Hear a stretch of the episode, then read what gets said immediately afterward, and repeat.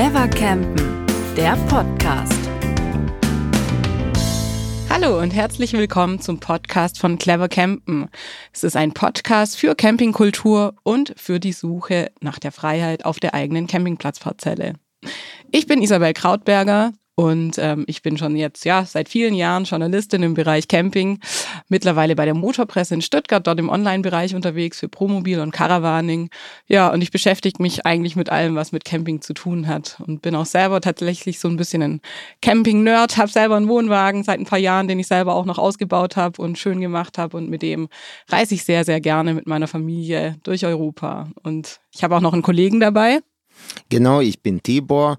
Ich äh bin noch relativ jung und seit einem Jahr ungefähr dabei. Ich komme aus der Oldtimer- und Motorradecke. Camping habe ich erstmal mit dem Zelt erlebt und noch davor mit dem alten Wohnwagen meiner Eltern. Und weil ich auch ein Herz für Oldtimer habe, gehe ich das Thema vielleicht aus einer anderen Perspektive an, beschäftige mich mit der Herkunft der Sachen, woher bestimmte Gewohnheiten, Fahrzeuge, Aufbauten, Techniken kommen und wohin sie sich weiterentwickeln.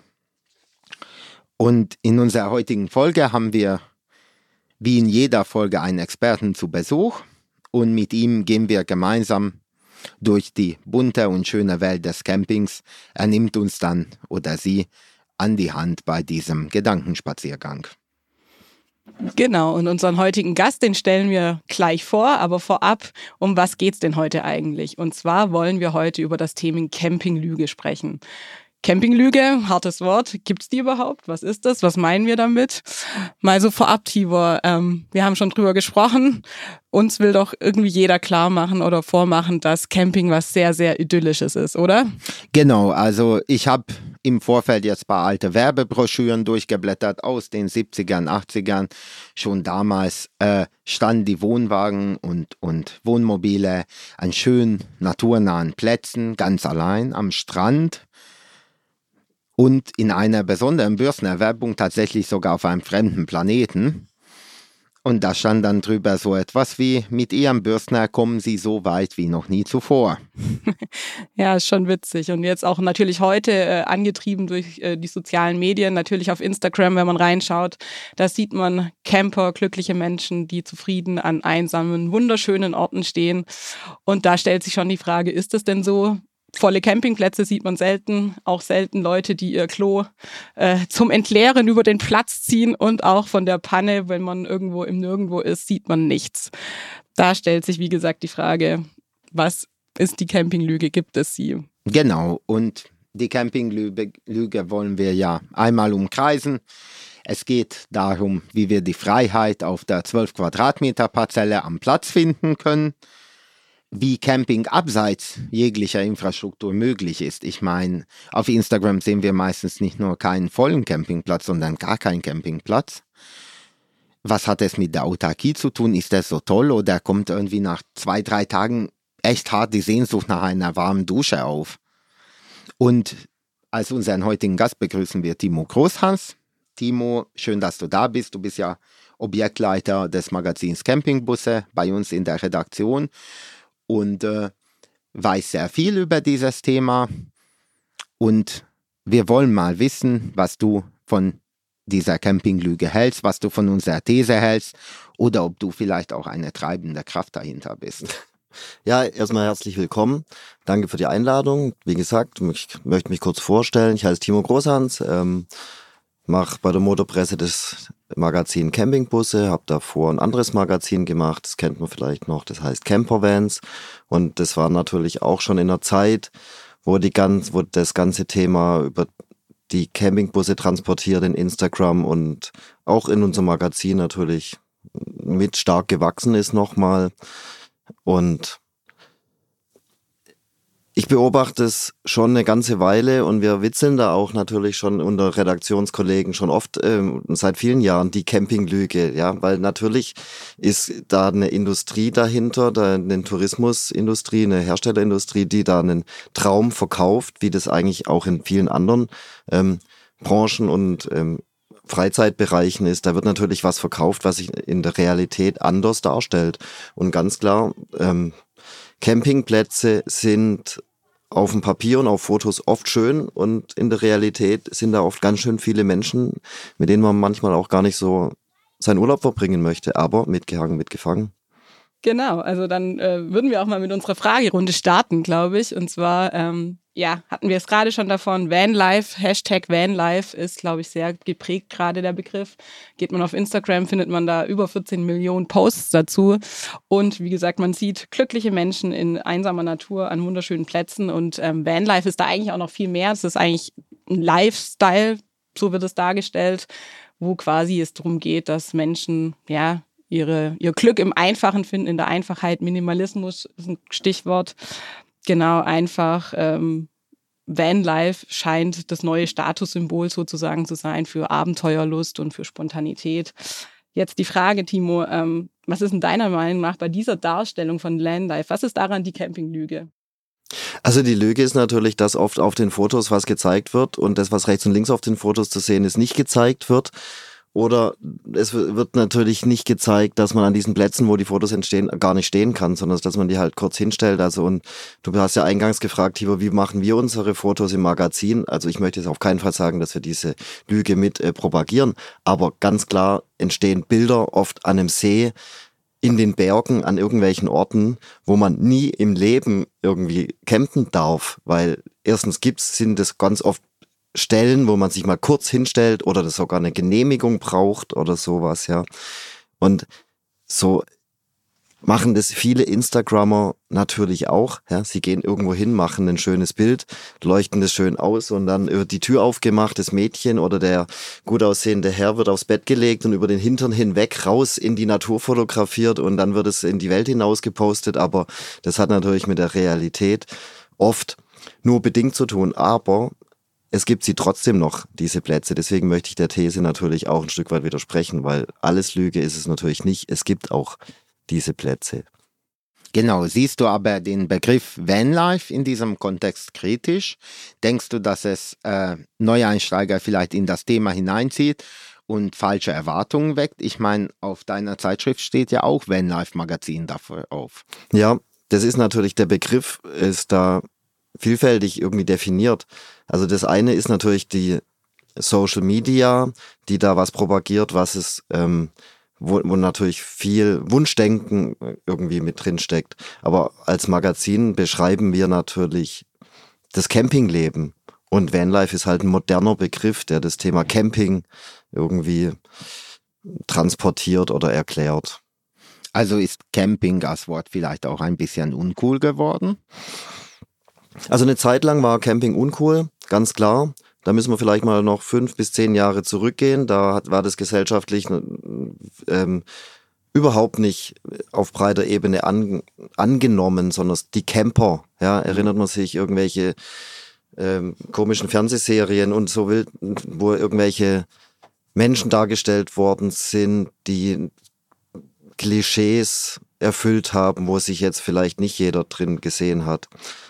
Und da hat der Begriff Vanlife hat da natürlich auch einer jungen Generation irgendwie einen, eine Plattform gegeben, wo sie sich wiederfinden konnten und es eine Möglichkeit gegeben, in dieses Leben auch einzutauchen, das anzunehmen und es dann auch wieder darzustellen, wiederzuspiegeln in ihrer Gruppe, in ihrer Familie, in ihrem Freundeskreis. Hey, guck mal, voll geil, ich bin jetzt hier gerade irgendwo besonders, ja, draußen in der Natur, fernab von eurer spießigen digitalen Welt, sondern ich bin hier äh, und mache was Tolles, was ihr nicht erlebt oder erleben wollt.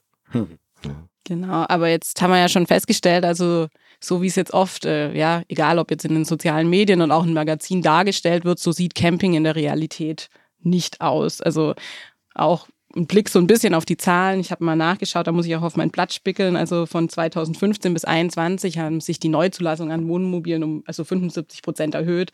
Also sprich, es sind wahnsinnig viele neue Camper dazugekommen.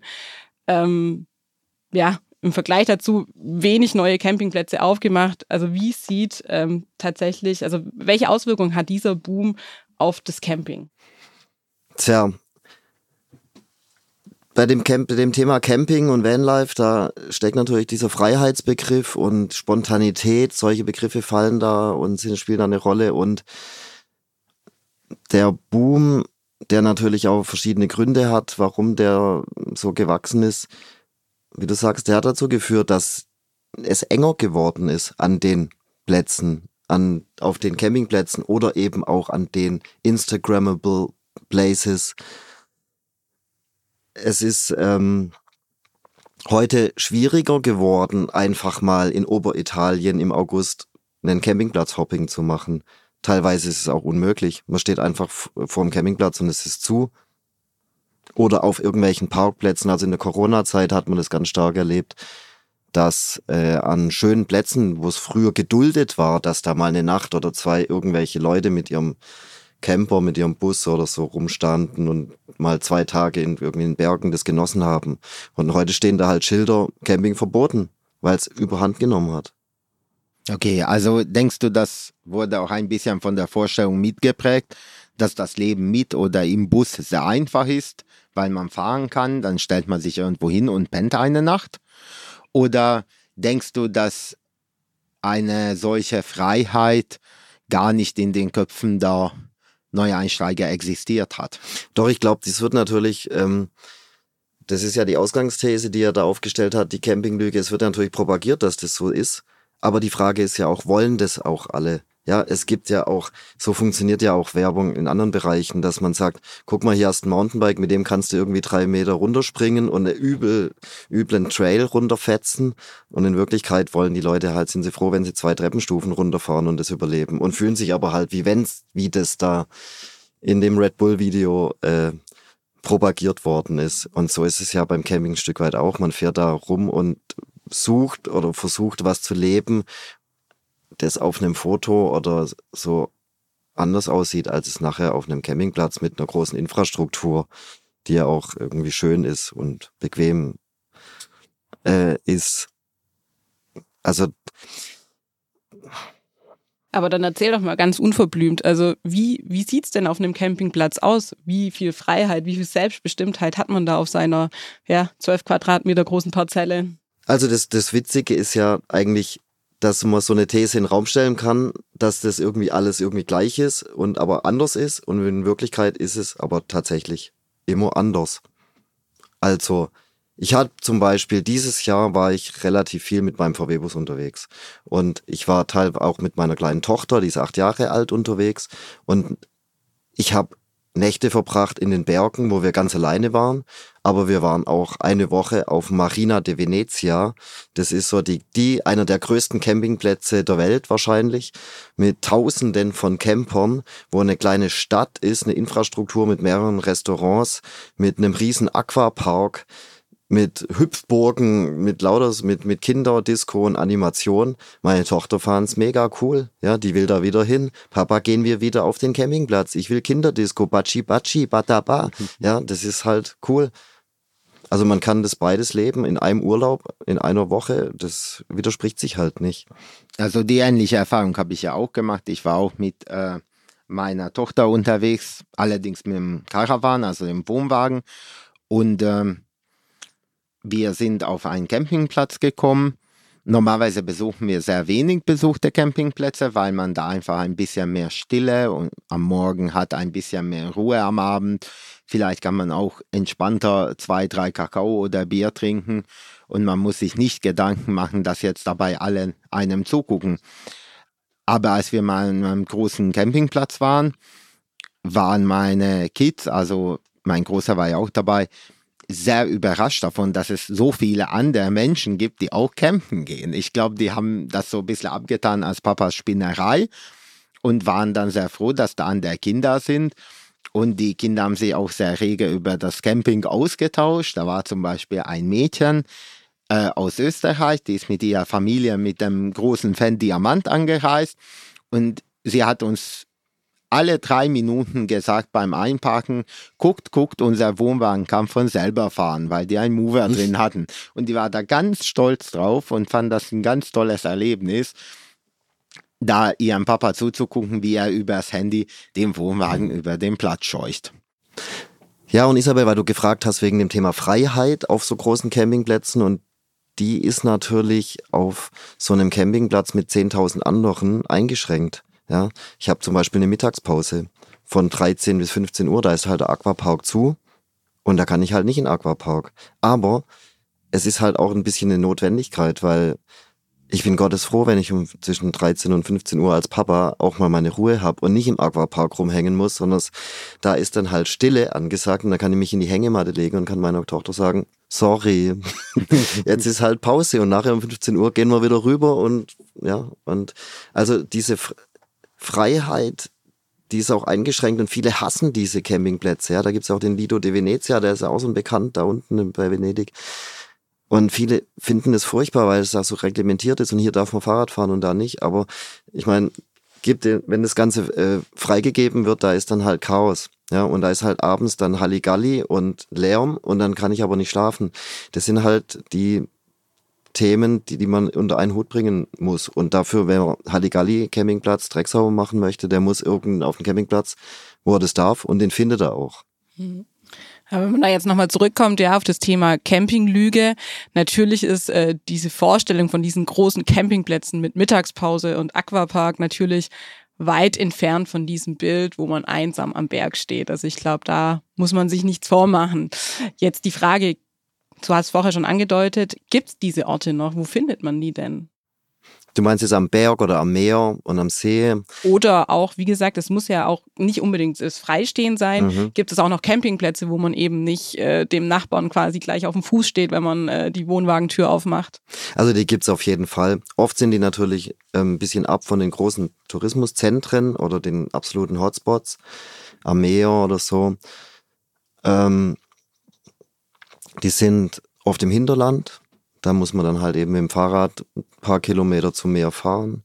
Ja, die sind, in Frankreich gibt's die Camping Municipal, das sind halt von der Gemeinde eingerichtete Plätze, die sind oft eben großzügig parzelliert, da ist man nicht gleich hinter einer Hecke irgendwie und gleich der nächste Nachbar, sondern da hat man eine Wiese. Und es gibt auch noch, was früher Zeltwiese hieß, gibt's immer noch auch für Camper, wo man sagt, okay, ihr dürft dahin stehen und ihr steht da. Und ähm, also und es gibt auch, was das Thema Freistehen angeht, nach wie vor Möglichkeiten, wunderschön zu stehen. Ich war jetzt im Herbst zum Beispiel im August auf dem Krötnerjoch, um da einen kleinen Geheimtipp zu sagen. Da gibt's einen Parkplatz, der nennt sich gebührenpflichtiger Parkplatz.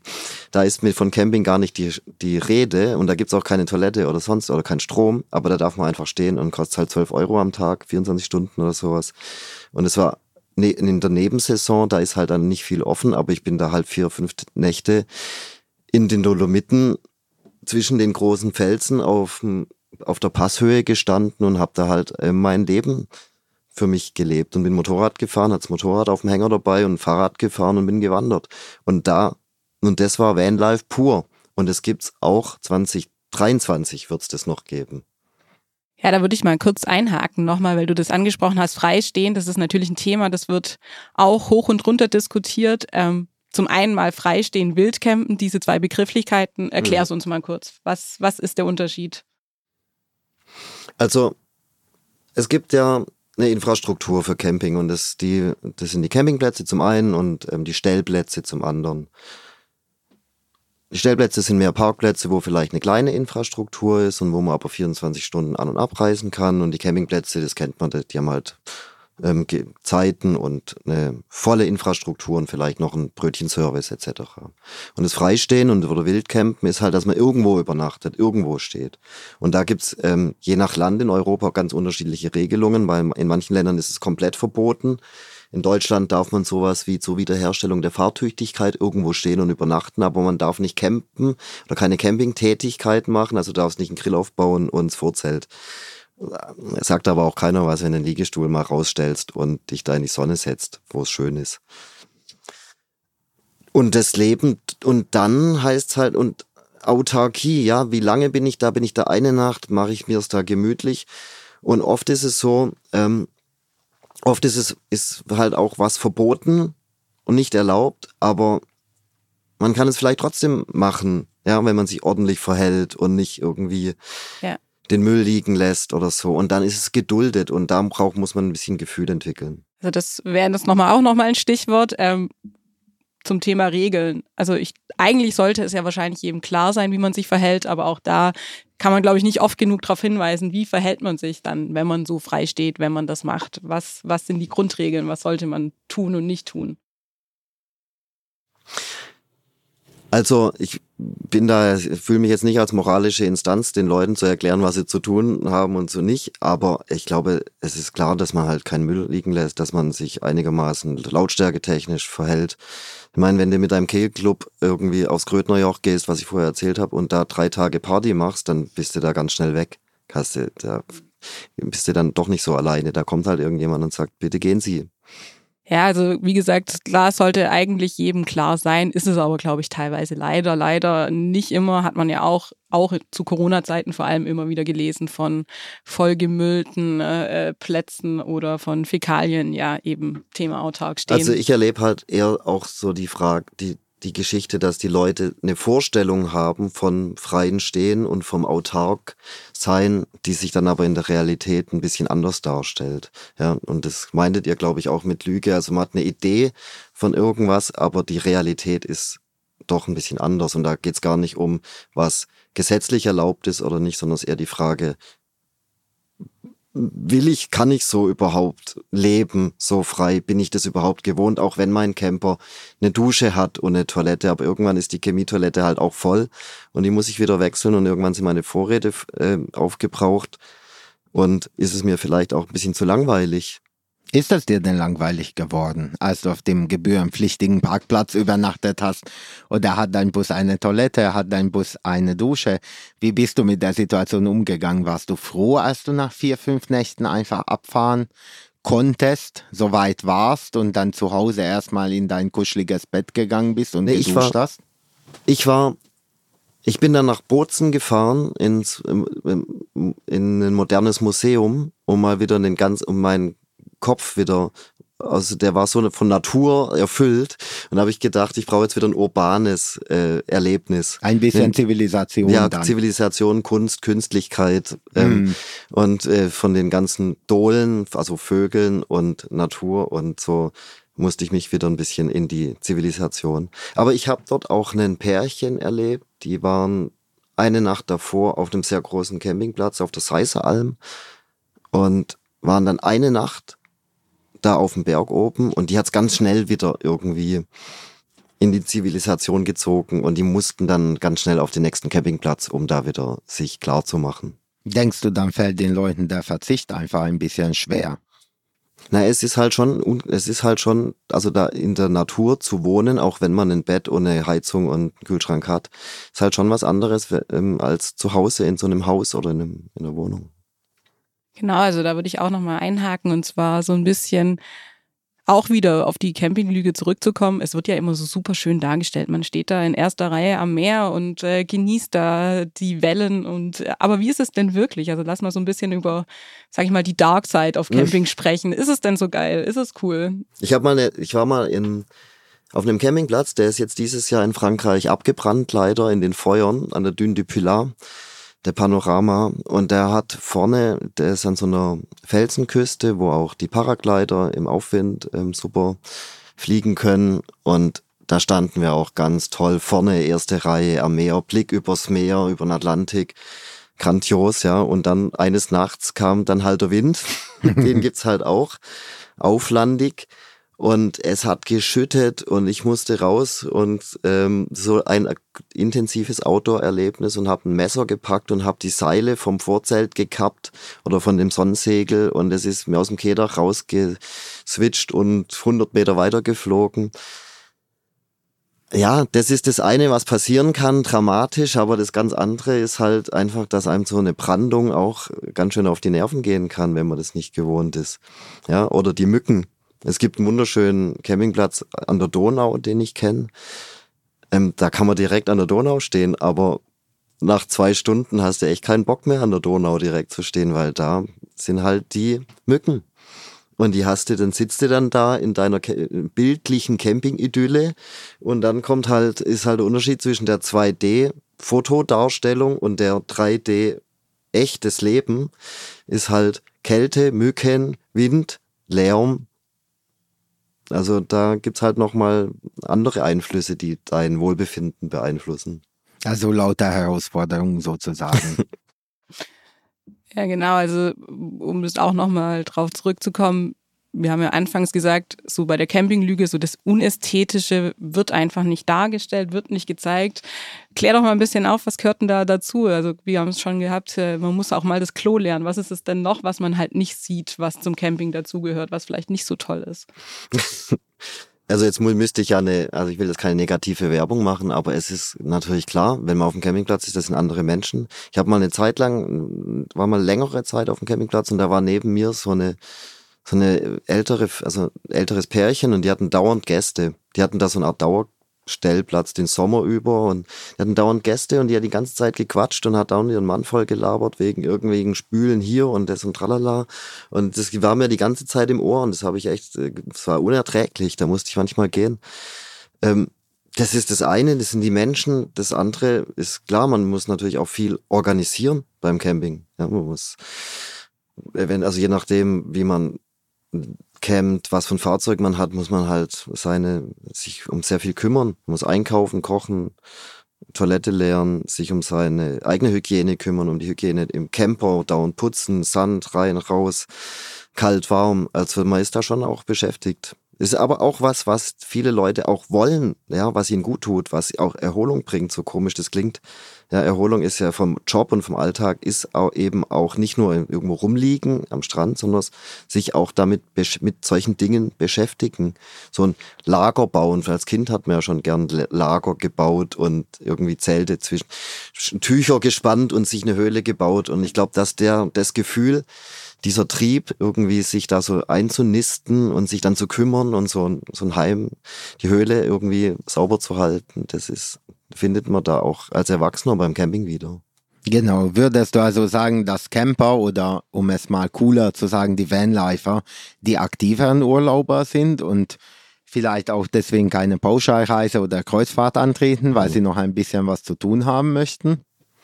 Ich glaube, da gibt es unterschiedliche Herangehensweisen. Also es gibt die Camper, ähm, in, in, wenn man mal zwei Extreme nimmt, das sind die Dauercamper, die in ihrem Wohnwagen irgendwie einfach raus wollen aus ihrer kleinen Wohnung in der, im Vorort und dann so ein kleines Idyll irgendwo haben, so Schrebergartenmäßig.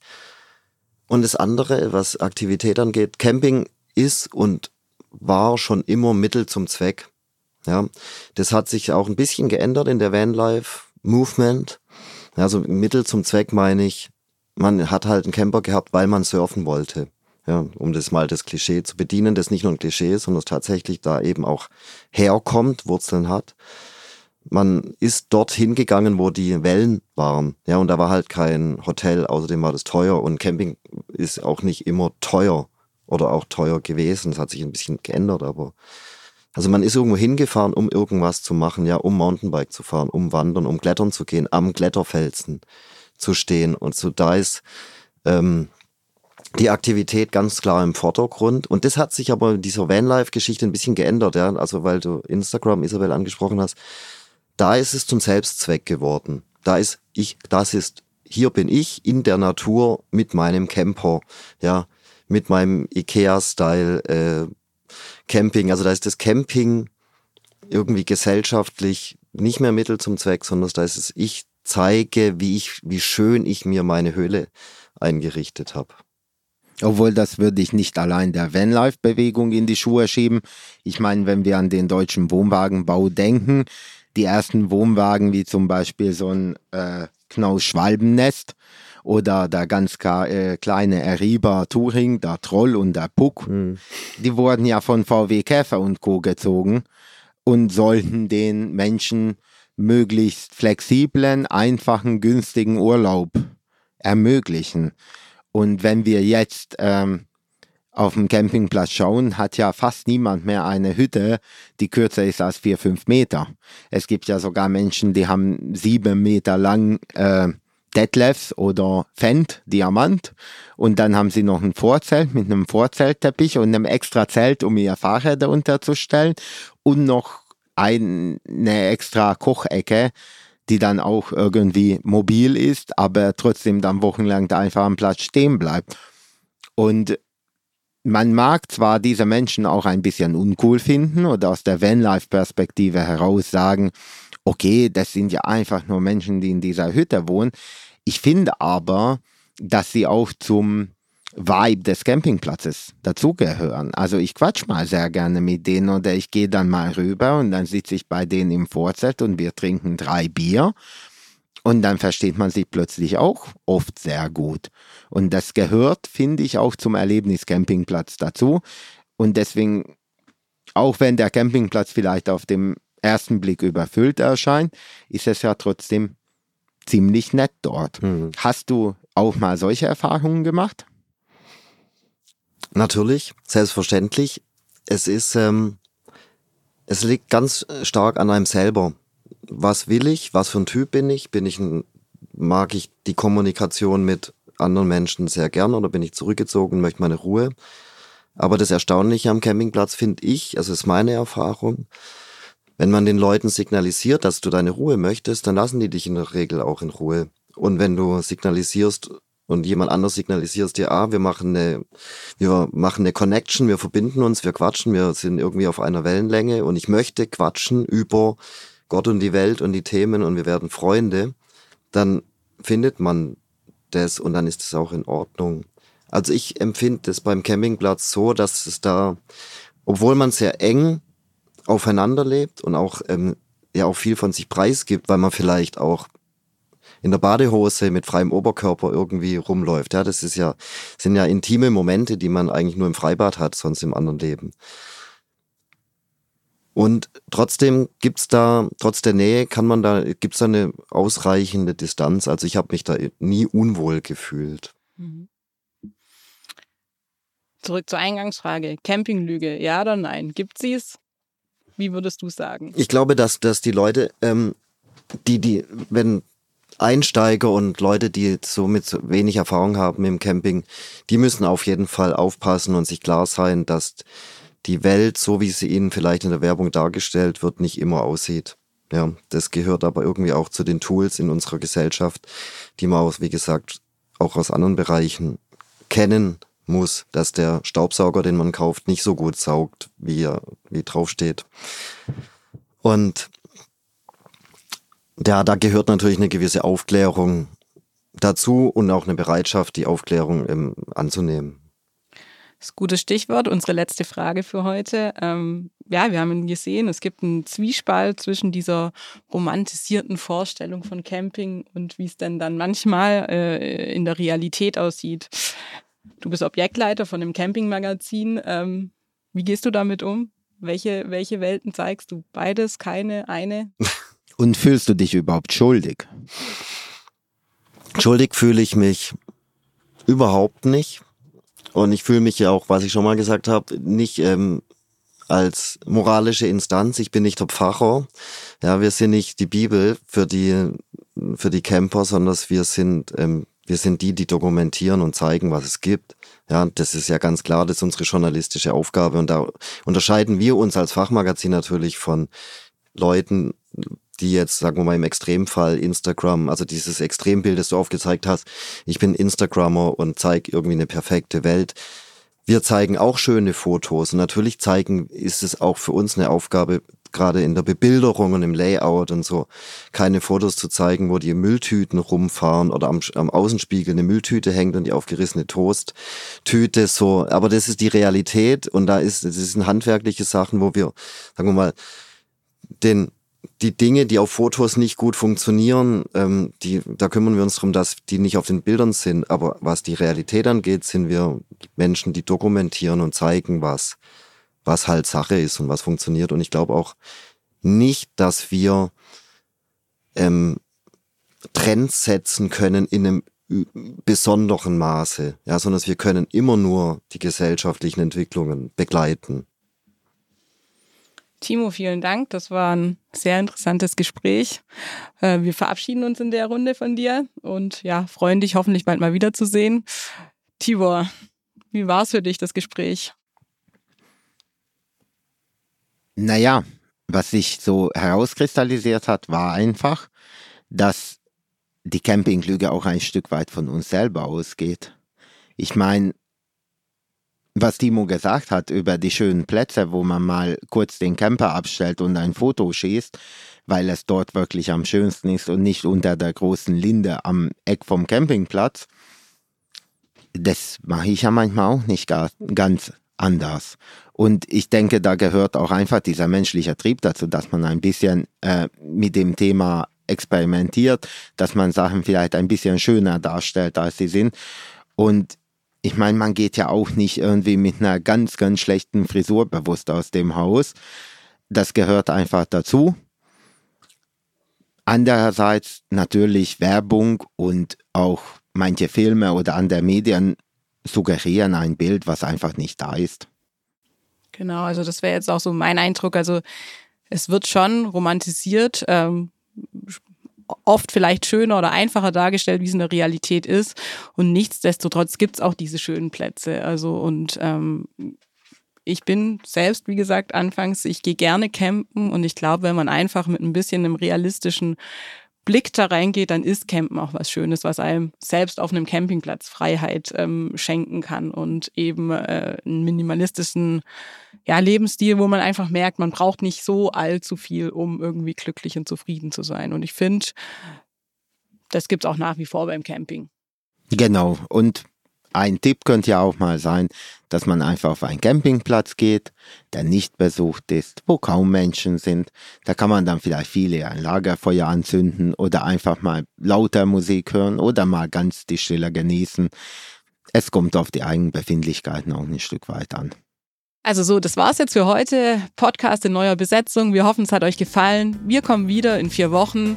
In der Zeit, ähm, ja, liked uns, Erzählt euren Freunden davon, folgt uns, wir freuen uns. Und in vier Wochen geht es dann um das Thema ähm, Preissteigerung und äh, Lieferengpässe, was dieses Jahr einfach auch in der Campingbranche ein großes Thema war. Und wir freuen uns dann, mit euch darüber zu sprechen.